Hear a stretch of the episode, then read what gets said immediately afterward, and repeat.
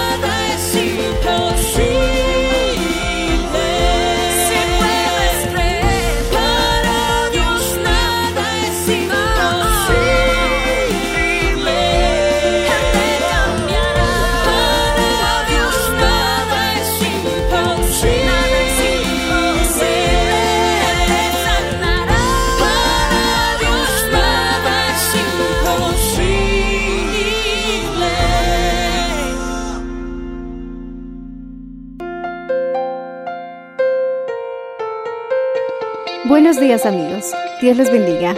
Hoy les traeremos el mensaje del Señor bajo el título Mantengan la victoria, en la voz del reverendo Enrique Valenzuela. Escuchemos. Había un endemoniado gadareno que ni aun atándolo con cadenas podían dominarlo. Y era muy temido.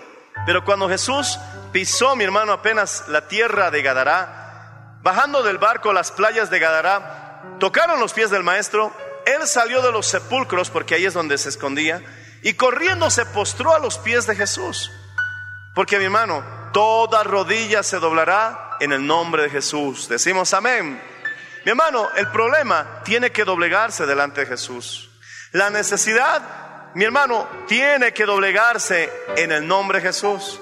Si ese cáncer, mi hermano, tiene rodillas, tiene que doblarlas en la presencia de Jesús, porque no hay nombre más alto que el de nuestro Señor Jesucristo. Porque es su nombre sobre todo nombre. Está por encima del cáncer, está por encima del tumor, está por encima, mi hermano, de cualquier enfermedad. El nombre de Jesús tiene poder. Decimos amén, hermanos. Pero para que esto sea efectivo, también se requiere, mi hermano, que la persona, ¿me entiendes? También se requiere que la persona reúna ciertos requisitos. Habían siete personas que quisieron echar un demonio, como en el caso que acabamos de leer en Hechos capítulo 19, hijos de un hombre llamado Esebas. El endemoniado les dijo, sé quién es Jesús, qué maravilla, decimos amén. Y conozco a Pablo, pero ustedes, ¿quiénes son? Y saltó sobre ellos y salieron desnudos, heridos, los siete. Salieron corriendo, hermano, porque este demonio los doblegó, los dominó. Porque pronunciar el nombre de Jesús no es, mi hermano, hacerlo como estos jóvenes, que lo hicieron con intenciones de ganar dinero, porque ellos hacían exorcismos por dinero. Tal vez, mi hermano, con otras intenciones que no eran puras, que no nacían en el corazón de Dios. Por lo tanto, estoy seguro que el nombre de Jesús tiene poder. Decimos amén, hermanos. Pero para que ese nombre funcione cuando lo invoques, tienes que reunir ciertas, mi hermano, ciertos requisitos para que esto, mi hermano, traiga bendición a tu vida. Si tú no eres salvo, el único efecto que el nombre de Jesús puede traer como primer paso a tu vida es arrepentimiento y salvación. Esa es la entrada. Si no estamos arrepentidos, si no somos salvos, si estamos aún, mi hermano, perdidos en el mundo, si estamos hundidos en el lodo de este mundo y queremos usar el nombre de Jesús con intenciones como estas de liberación o hasta de sanidad, vemos que a ellos no les resultó frente al demonio. Cuando uno no tiene a Cristo, cuando uno está hundido en el pecado, el nombre de Jesús tiene un resultado para ellos si de corazón se arrepienten. Porque todo aquel que invocar el nombre del Señor Jesús, aleluya, será salvo. Alaba al Señor si puedes hacerlo, hermano. Alábale con gozo, porque el nombre de Jesús tiene poder. Por lo tanto, la autoridad de un cristiano frente a la enfermedad también es como respuesta de la relación que tienes con Dios. ¿Cuántos quieren tener autoridad? Como Jesús que, que se paró en la tormenta allá en la barca y reprendió al mar, reprendió a los vientos, y todos se sorprendieron y vieron que el mar y los vientos le obedecieron. ¿Quién es este hombre? Obviamente Él es el Hijo de Dios, pero Él vino a ser todo como humano. Se despojó de toda su divinidad para demostrarnos podía como hombre hacer la voluntad de Dios y para marcarnos el camino. Jesús multiplicó los panes y los peces no valiéndose de su divinidad. Él lo, lo multiplicó como hombre. Él caminó sobre las aguas no usando de su divinidad. Él caminó sobre las aguas como hombre. ¿Y cómo es posible que un hombre haga eso? Es que era el resultado de su autoridad. Y su autoridad provenía como resultado de su comunión con su Padre Celestial. Porque entonces Él nunca nos hubiera dicho, aquel que cree en mí, las obras que yo hice, Él las hará también y aún mayores, aleluya. Porque yo voy al Padre, Él no miente. Lo que Jesús hizo, Él promete que si crees en Él, tú también lo harás. Alabado sea el nombre del Señor Jesús. No puede engañarte. Él es verdad. Él es el camino, la verdad y la vida. Si multiplicó panes y peces, hay la posibilidad de que alguien que crea en Él, siendo un humano como tú y yo, pueda hacerlo. Él lo ha prometido. Ahora, mi hermano, si Él usaba su divinidad, perdía. Porque las reglas de esta, o la ley para poder salvarnos, es que alguien semejante a nosotros pagara la deuda. Por eso a Jesús también se le pone el nombre de el postrer Adán. Es que el primer Adán falló. El postrer Adán no falló. El primer Adán pecó. El postrer Adán nunca pecó. El primer Adán murió. El postrer Adán vive para siempre. Jesús les dijo, voy al Padre a sus discípulos. Uno de sus discípulos le dijo, si nos muestras al Padre nos basta. Y Jesús le dijo con una tierna voz que solamente Jesús sabe, muéstranos al Padre y nos basta. Y Jesús le respondió, ¿cuánto tiempo estoy con vosotros y no me habéis visto? Porque el que me ha visto a mí, ha visto al Padre. Yo tuve esa experiencia anoche. Anoche visité la casa de unos hermanos y tenía su papá que está muy ancianito, que no pudo bajar a la reunión. Así que al final de la reunión yo le pedí, quiero subir a orar por tu papá. Ellos también deseaban que yo lo haga y subí a la habitación de su papá. Y cuando entro a la habitación de su papá, ¿qué? Era parecido al hijo. Tan parecido al hijo que yo quedé sorprendido y recordé el dicho que decían nuestros abuelos. Este hijo es papa partida, dicen, ¿verdad? Entonces yo le dije, a esto se refería Jesús. El que me ha visto a mí, ha visto al Padre. Jesús era tan parecido al Padre que dice que es el reflejo de su gloria. Decimos amén. El que ha visto a Jesús, ha visto también cómo es el Padre. Seguramente, mi hermano, relacionando en lo que nosotros vemos en la vida natural, que el Hijo es tan parecido al papá, que por eso Jesús podía decir eso. Adán podía decir lo mismo. La Biblia dice que Adán fue creado a la imagen y semejanza de Dios.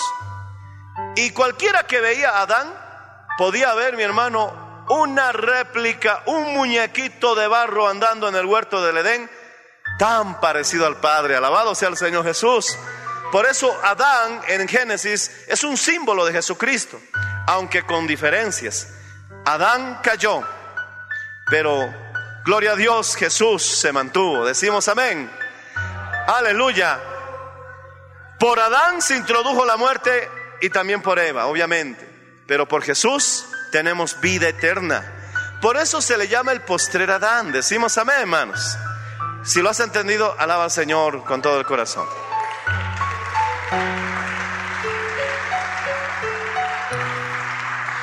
Entonces Jesús como hombre tenía que pagar nuestra deuda. Y Dios no puede morir en la cruz. Jesús no murió como Dios en la cruz porque Dios no sangra, Dios no agoniza, Dios no muere. Él murió porque murió y soportó la cruz como hombre. Recibió fortaleza de un ángel que el Padre envió para que él pudiera soportar por la gracia de Dios hasta la cruz y muerte en cruz.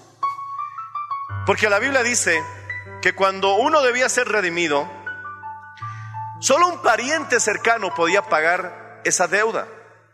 Cuando una persona estaba endeudado y no podía pagar la deuda, entonces él se vendía como esclavo y le decía, no puedo pagar la deuda, seré tu esclavo hasta que pague la deuda. Y a veces la deuda era toda la vida. Y mi hermano, incluso cuando el esclavo decidía quedarse para siempre en la casa de su señor, le ponían un agujero en la oreja y le agujeraban la oreja en la puerta o en el poste de la casa. Y para mantener ese agujerito, mi hermano vivo, le ponían un arete. Por eso el arete es símbolo de esclavitud. Y les decimos a las hermanas, ustedes no tienen que usar aretes, porque son libres en Cristo Jesús. Él ya pagó tu deuda en la cruz del Calvario, ya ha sido redimido, alabado sea el nombre de Jesús. No hay deuda que pagar, Cristo lo hizo en la cruz. Somos libres. Alábale si puedes, hermano. Los mismos israelitas tenían zarcillos en sus orejas porque eran esclavos en Egipto. Y de esos zarcillos, Araón fundió un becerro de oro que los israelitas adoraron y se descarriaron y hubo un juicio de Dios sobre ese pueblo. Entiende, mi hermano, todo el significado que tú estás cargando al ponerte un arete en las orejas. Idolatría, esclavitud. Y mi hermano, aunque has creído en Jesús, pero no estás declarando que ya eres libre. Y muchos siguen esclavos del mundo. Pero a muchos les gusta sus aretes más que la palabra, hermanos, lamentablemente. Pero lo que dice la Biblia, mi hermano, tiene un significado muy profundo. Entonces, si esta persona que se había vendido como esclavo le pedía a un pariente, por favor, redímeme. Entonces, un pariente cercano, podía ser un primo, quizás un hermano o un tío, un pariente cercano, venía donde el acreedor y le decía, yo pagaré la deuda de mi pariente. Entonces él pagaba la deuda, el hombre salía libre, a eso se llama redención. Cristo nos redimió de nuestros pecados. La paga del pecado era muerte. Él pagó la deuda en la cruz del Calvario. Alaba al Señor si puedes hacerlo, hermano.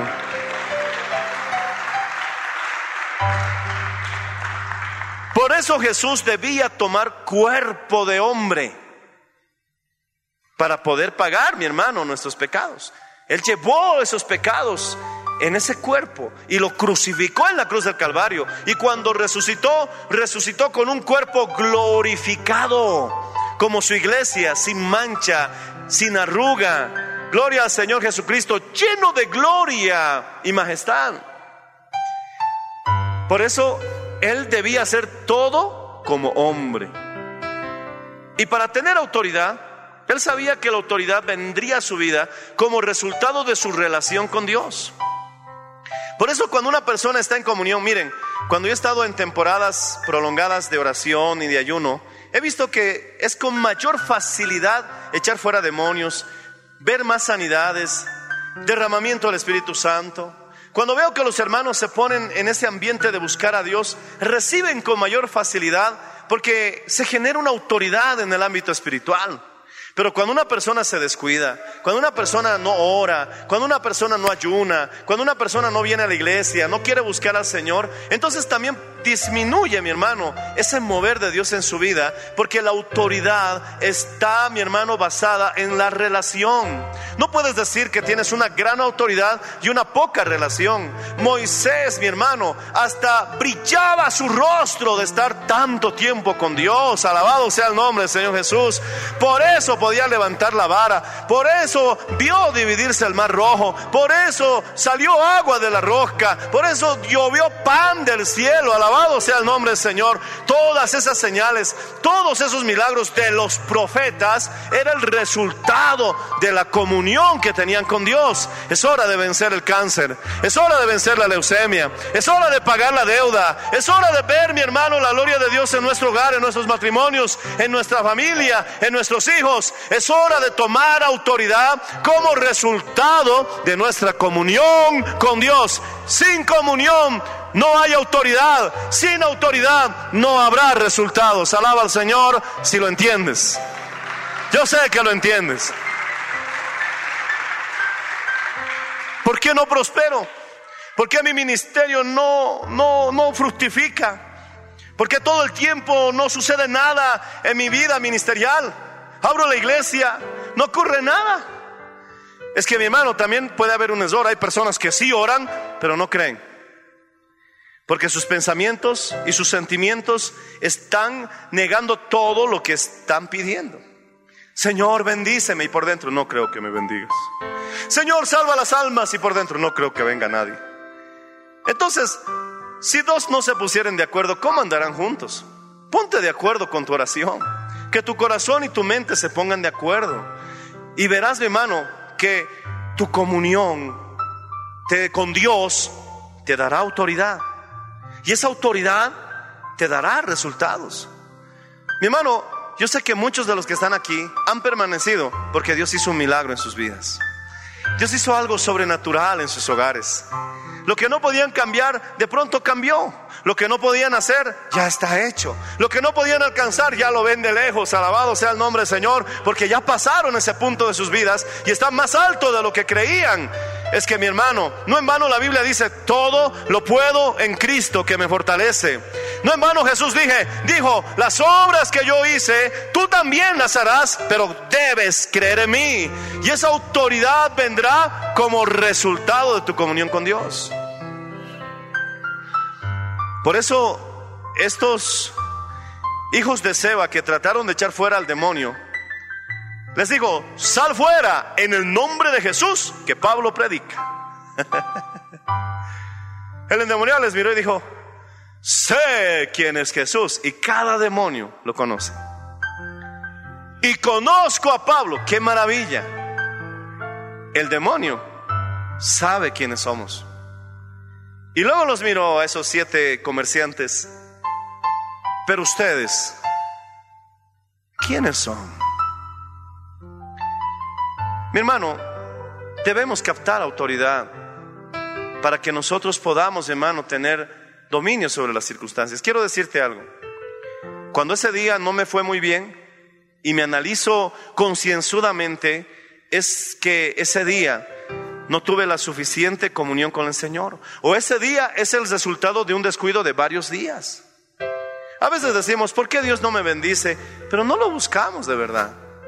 ¿Por qué Dios no resuelve mi problema cuando no insistimos como la viuda? Insistente, dice que rogaba al Señor, al juez que le hiciera justicia, y al final el juez cedió por su insistencia. Y dice que este juez ni temía a Dios ni a hombre, pero le respondió por su insistencia. Él nos está dando la esperanza de que también si nosotros insistimos, también Él nos responderá, pero dice, oíd a este juez injusto. ¿Cuánto más vuestro Padre que está en los cielos os hará justicia, os responderá, si oras y clamas a Él de día y de noche? Ciertamente Él te hará justicia, porque si un juez malo respondió a la insistencia de una viuda, tu Dios es bueno y te responderá, bendito sea el Señor, mucho mejor y mucho más antes que cualquier juez injusto. No te desanimes. La oración, mi hermano, es comer y beber de Cristo. Leer la palabra es comer y beber de Cristo. Pastor, ¿qué está hablando? Es que tal vez te parezca raro, pero voy a leer lo que dice Juan capítulo 6, que Jesús es comida. Dice, yo soy el pan de vida. El pan que comieron vuestros padres murieron y volvieron a tener hambre, pero el que coma de mí no morirá jamás. Y también dice, y el que beba de mí no tendrá sed jamás. En, en el Evangelio de Juan capítulo 6, Jesús está diciendo que es comida y es bebida. Y yo le preguntaba, Señor, ¿cómo puedo comer de ti?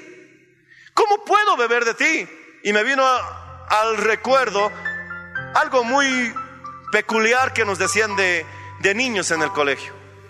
Si quieres ser un buen estudiante, debes comerte tus libros. Yo un día agarré mis libros y luego mi mamá me dijo, hijito, no se refiere a eso.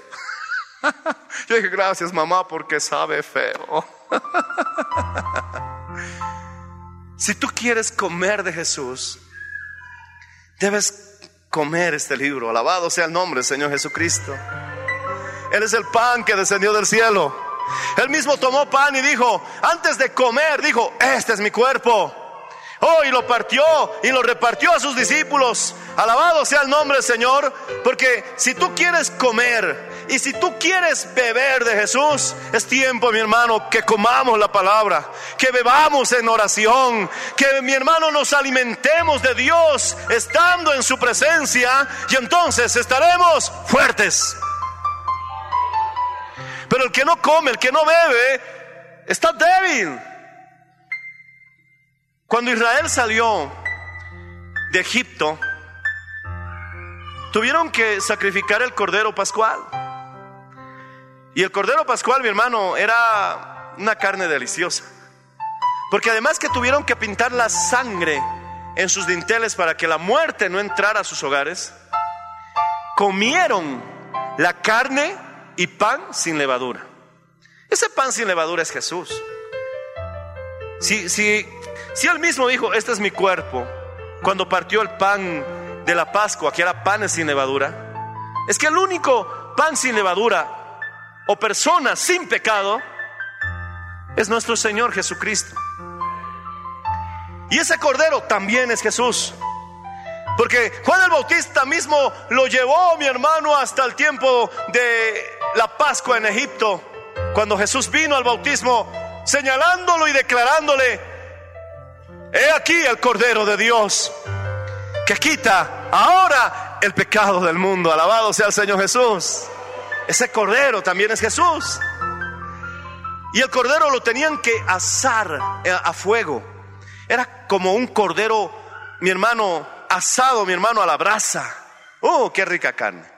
Es que Jesús es delicioso, hermanos. Y comieron el pan y comieron el cordero. Y tenían que comerlo vestidos listos para viajar. Con zapatos, con bordones, con ropa de viaje. Mi hermano, es que cuando tú comes del cordero, cuando tú comes del pan, aleluya, estás comenzando un viaje. Eh, vas a salir de la rutina. Saldrás, mi hermano, de esa tierra que viste todos los días, de lo que ya estás cansado y que nada cambia. Mi hermano, cuando comes del cordero, cuando comes del pan, todo cambia. Alabado sea el nombre del Señor Jesús. Saldrás de la rutina, comenzarás, mi hermano, un camino hacia una tierra de aventuras, de batallas con la victoria ya escrita, de pruebas, mi hermano, con la providencia ya escrita para llegar a una tierra que fluye leche y miel. Y comieron el pan y comieron el cordero. ¿Por qué? Porque tenían que estar fuertes para salir, para salir de Egipto. Es que si no comes el pan, si no comes el cordero, por eso estás en Egipto. Por eso estás volviendo al mundo. Por esto fiestita por aquí, compromiso por allá, que la iglesia que ya no me gusta, tu carne ya te está dominando, tu mal humor. Algunos cristianos que no comen del cordero están tan débiles que ya hasta malas palabras comienzan a hablar. Qué pena. Han vuelto a Egipcio, han vuelto a Egipto, se han vuelto egipcios otra vez. ¿Por qué? Por su debilidad. Pero mi hermano, comieron el cordero, comieron el pan y tuvieron fuerzas como para salir de camino de tres días. Y estaban con tanta fuerza, mi hermano, que incluso pudieron pasar los varios kilómetros, mi hermano, que tuvieron que caminar para cruzar el Mar Rojo. Esa distancia larga, mi hermano, que tuvieron que cruzar. Y a paso veloz, no, no, no fueron paseando, fueron a paso veloz porque los egipcios estaban atrás. Si yo veo a alguien que me quiere matar, yo no voy a ir caminando como si estuviera paseando. No, yo voy a ir casi corriendo si no puedo correr. Cruzaron toda esa distancia, mi hermano, atléticamente, pudiera decir, niños, mujeres, ancianos. Y si a un anciano no podía caminar, seguramente lo cargaron y dijeron, wow, nunca me había sentido tan fuerte. Es que comieron del cordero, aleluya. El que come del cordero no se rinde, no se rezaga, no se debilita, no retrocede. Cruza el mar rojo. ¿Estás desanimado? Es hora de que comas el cordero. No tienes autoridad, es hora de que tengas comunión con Dios.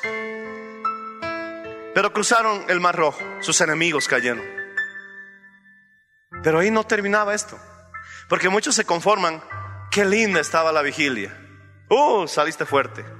Pero mi hermano, eso les duró como tres días de camino.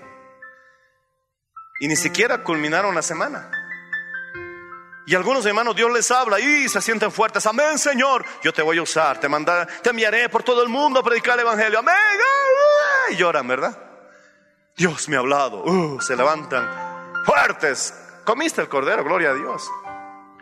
Pero no te va a durar toda la vida.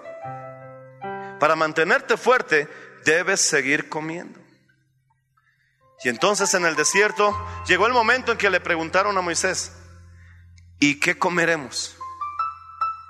Y entonces, para resumir la historia, Dios les mandó pan del cielo, maná. Ese maná también es Jesús, porque en Juan capítulo 6 dice, yo soy el pan que vino del cielo. Alabado sea el nombre del Señor Jesús. Había alimento para seguir fortaleciéndose, porque hay un viaje que tenemos que terminar. Hay un camino que debemos recorrer. Sí hubo retrasos, sí hubo demoras, pero el pan no les faltó en todo su peregrinaje y al final llegaron a la tierra prometida. Alabado sea el nombre del Señor Jesús. A pesar de que el pueblo de Israel le falló a Dios en diez ocasiones, el Señor no les hizo faltar el pan. Siempre habrá esa posibilidad y esa bendición de ser fortalecido, aunque te hayas equivocado. Tuve la ocasión de ver a una joven que, bueno, hicieron su biografía porque siendo migrante, alcanzó a ser una campeona de racket. Ella se inscribió en ese programa porque estaban solamente regalando zapatillas. Y ella quería las zapatillas, ella no quería jugar. Pero por la casualidad, podríamos decir, de la vida, empezó a tomar la raqueta y aunque su idea era tener las zapatillas, terminó entrenando. Llegó un momento en que ella no podía y se desanimó. Y le dijo a su entrenador, cuando él le decía, cada pelota es una decisión en la vida. Y debes decidir bien para devolver la pelota. Y cuando ella estaba desanimada, le dijo, y si decido mal, no te preocupes, volverá a la pelota para que tengas la oportunidad de tomar otra decisión. Si hoy decidiste mal, mañana volverá la pelota. Decide mejor. Ese es el Dios que tenemos, hermano. Los israelitas fallaron, se equivocaron, pero aún así Dios les seguía mandando su maná del cielo. No se arruinó tu vida porque hoy fallaste. Mañana volverá la pelota. Decide mejor y da el golpe, gloria a Dios, que necesitas para lograr el campeonato. Alabado sea el nombre de Jesús. Alábale si puedes, hermano. Él vive para siempre. ¿Por qué determinas el final por el error que has cometido cuando aún puedes seguir avanzando?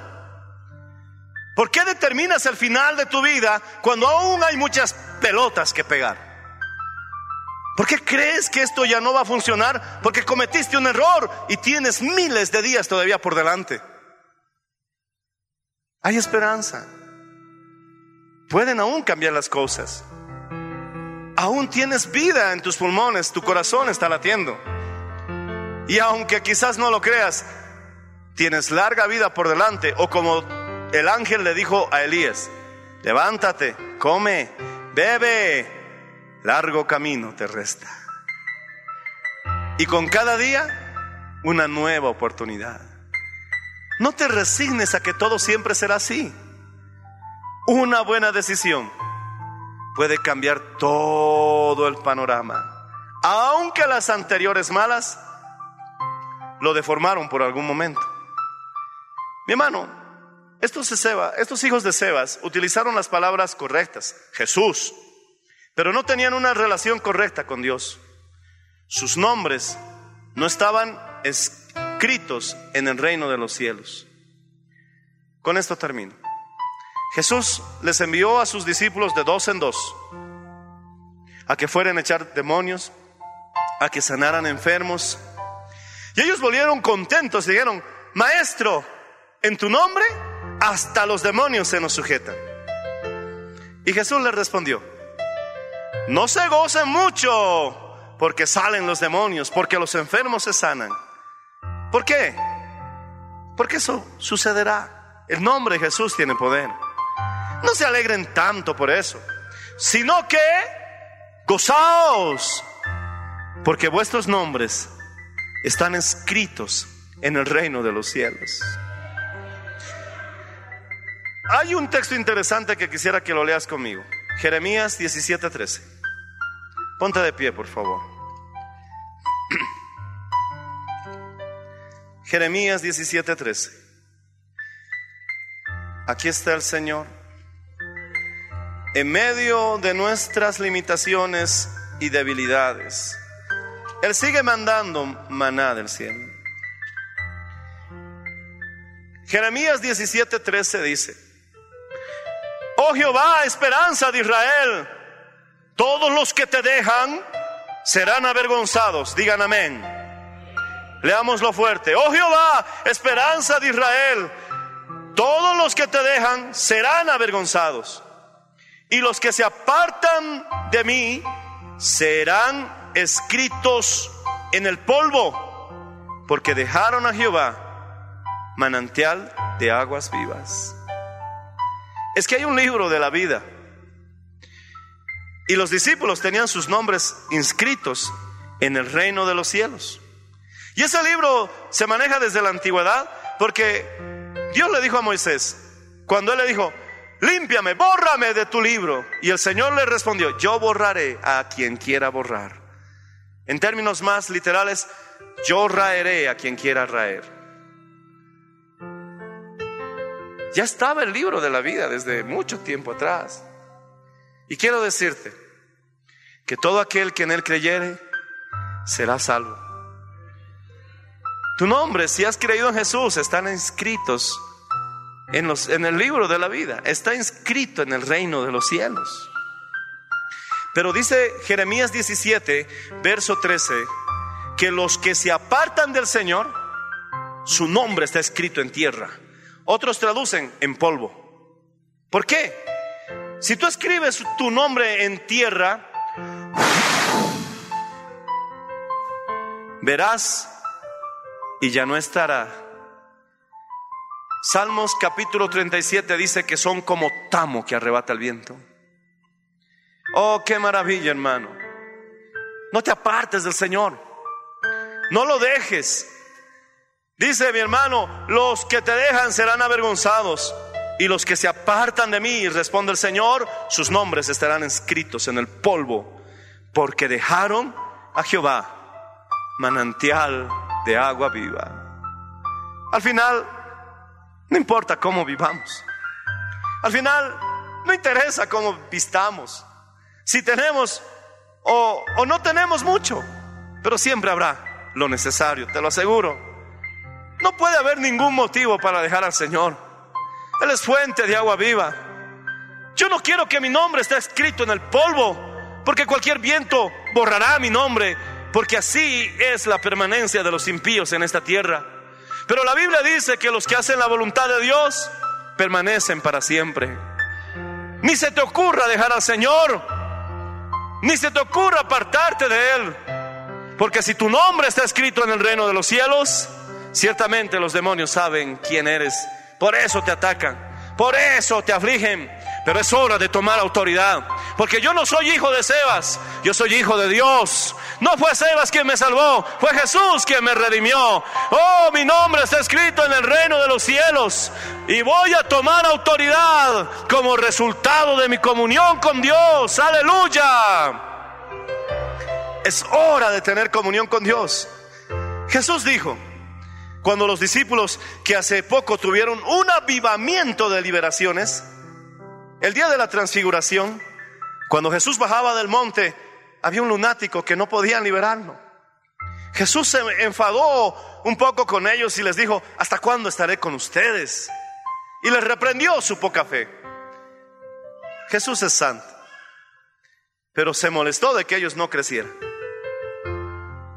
Y cuando los discípulos se acercaron, luego de ver semejante y hermosa y magnífica liberación, le dijeron, Maestro, ¿por qué nosotros no pudimos echarlo fuera? Y él les respondió, este género no sale si no es con ayuno y oración.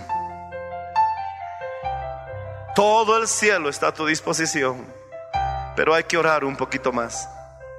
Todas las soluciones están diseñadas para tu circunstancia, pero es tiempo, mi hermano, de pelear la batalla. Es tiempo de fortalecernos comiendo y bebiendo de Cristo, leyendo su palabra, orando, ejercitando, mi hermano, nuestra vida espiritual a través de lo que el Señor Jesús mismo nos enseñó. Es cierto que cuando los discípulos estaban con Jesús y los fariseos, los saduceos le reclamaron, ¿por qué tus discípulos no ayudan? ¿Por qué no ayunan? Él les dijo, es que el novio está con ellos. Y mientras el novio esté con ellos, no pueden ayunar los que están en fiesta, pero el novio les será quitado y entonces ayunarán. Y sí, ayunaron. Se registra el ayuno de Pedro. Cuando vieron ese poderoso mover de Hechos capítulo 10 con los gentiles, Pablo ayunaba. Oh, mi hermano, es hora de que comas de Jesús. Hay que cruzar este desierto. ¿Cuál es este desierto que te ha cansado? ¿No estás aburrido de ver arena a tu alrededor? ¿No extrañas las corrientes de las aguas? ¿No extrañas ese verdor, ese aroma, mi hermano, a frutas?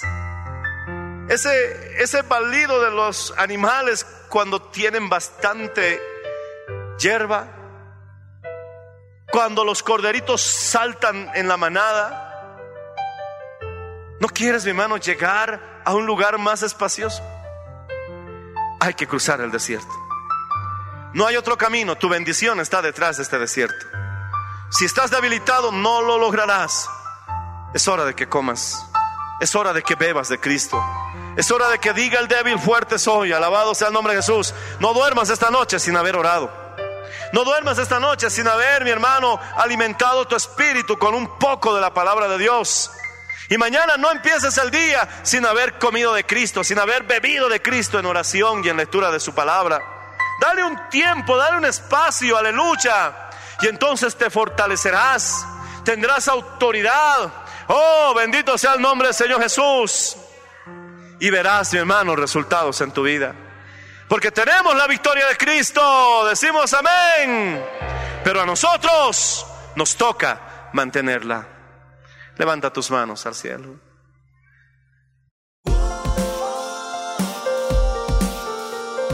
Gracias por su sintonía. Si desea una copia, comuníquese con los números de esta emisora o escríbenos a contacto mmmbolivia.com. Nos volveremos a encontrar en nuestra próxima edición de Para Dios nada es imposible. Dios les bendiga.